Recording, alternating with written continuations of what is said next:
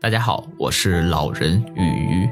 今天是二零二三年二月二十一日，我为大家带来历史上的今天。一九七二年二月二十一日，尼克松访华。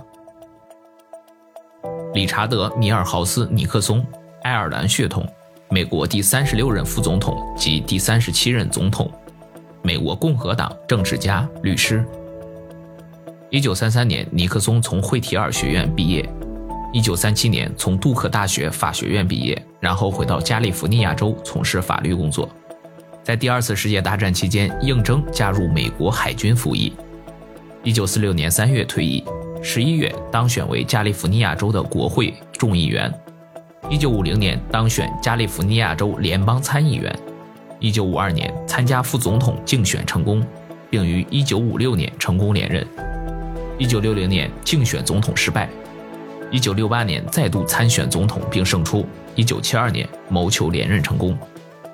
就在任总统之前，尼克松就已经认识到国际形势发生了重大的变化，美国的军事实力和国际地位正日益下降，苏联正加强与美国的争夺，美国执行的遏制和孤立中国的政策已告失败。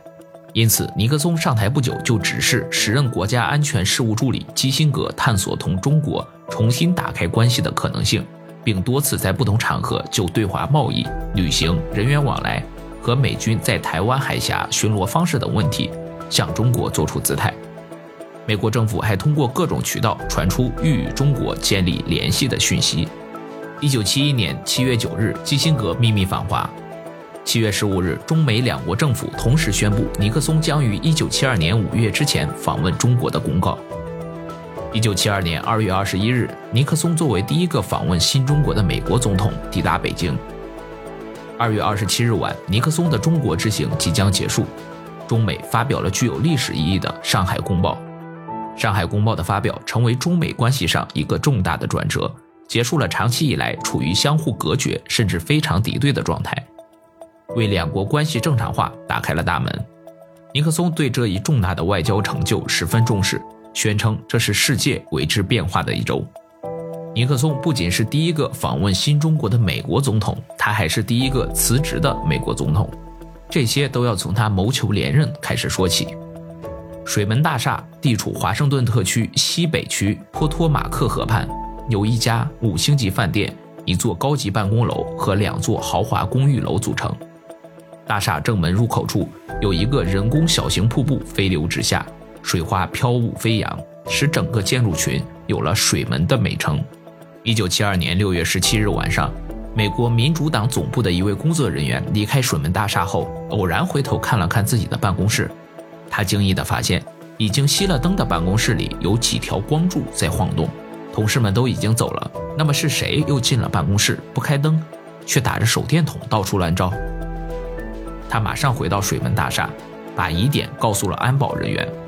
安保人员立即搜查了有关的房间，抓到五个戴着医用外科手套、形迹可疑的男子。其中一人名字叫詹姆斯·麦科德，自称是前中央情报局雇员。其实他是尼克松总统竞选连任委员会负责安全工作的首席顾问，奉命到水门大厦民主党总部安装窃听设备。第二天，《华盛顿邮报》在头版显著位置报道了这一事件。八月二十九日，尼克松向全国公众保证，在我的指导下，总统顾问迪安先生已在全面调查所有线索。我可以明确地说，调查表明，白宫班子中、本届政府中、受雇人员中，没有人卷入这一荒唐事件。一系列的活动，特别是总统的表演，暂时欺骗了公众。大选结果，尼克松以少有的压倒性优势。击败了民主党候选人乔治·麦格文，获得连任。正当尼克松和助手们弹冠相庆、得意忘形的时候，一封又一封匿名信寄到法院，密告水门事件还有隐情。民主党占优势的国会决定成立一个特别调查委员会，对总统竞选活动进行彻底调查。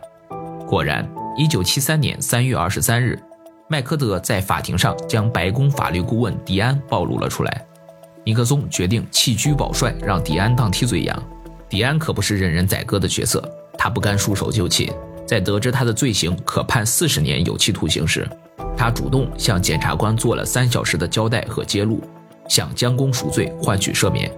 为了挽回局面，尼克松再次发表声明，表示事先不知道水门事件，事后也没有任何阻挠调查的行为，并为窃听活动辩护，说这些都是为了国家安全，是合法的、必要的。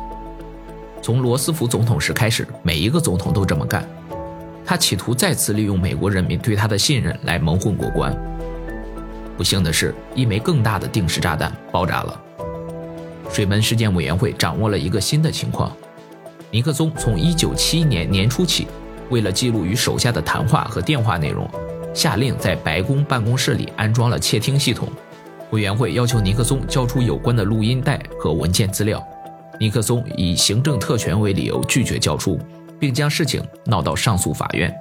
不料，在经过三星期的考虑后，多数法官认为总统也要受法律的约束，必须交出录音带和文件资料。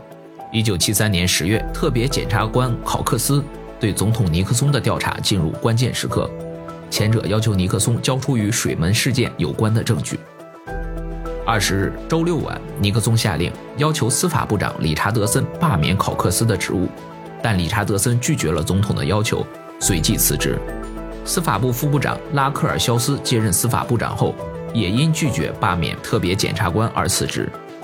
最后，司法部的三号人物伯克成为司法部代理部长，才答应罢免特别检察官。尼克松更动员 FBI 封锁特别检察官及司法长官次长的办公室，宣布废除特别联邦检察局，把此案的调查权移回司法部。这一下可捅了马蜂窝，美国各电视网立即中断正常节目，向美国公众报告这一爆炸性新闻。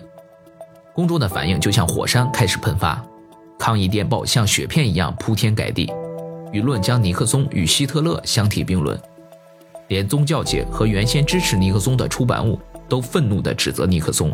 血气方刚的大学生组织了大规模的示威游行，整个美国像开了锅一样，群情激愤。在民意的推动下，众议院决定对总统进行弹劾。尼克松决心顽抗到底，他一面销毁录音带上对他不利的内容，一面继续强调行政特权。表示遵从从华盛顿到约翰逊历届总统所遵循与捍卫的先例，绝不做任何削弱美国总统职位的事情。他交出的电话记录千疮百孔，大量重要的内容被诸如“听不见”“无情报价值”等字眼代替。尼克松的行为进一步激怒了公众。最高法院首席大法官裁决，尼克松必须交出有关的录音带。一九七三年十月三十一日。美国众议院决定由该院司法委员会负责调查、搜集尼克松的罪证，为弹劾尼克松做准备。一九七四年六月二十五日，司法委员会决定公布与弹劾尼克松有关的全部证据。七月底，司法委员会陆续通过了三项弹劾尼克松的条款。尼克松于八月八日十一点三十五分致信国务卿基辛格，宣布于次日辞职，从而成为美国历史上首位辞职的总统。好了，今天的节目就到这里。我是老人与鱼，我们下期再见。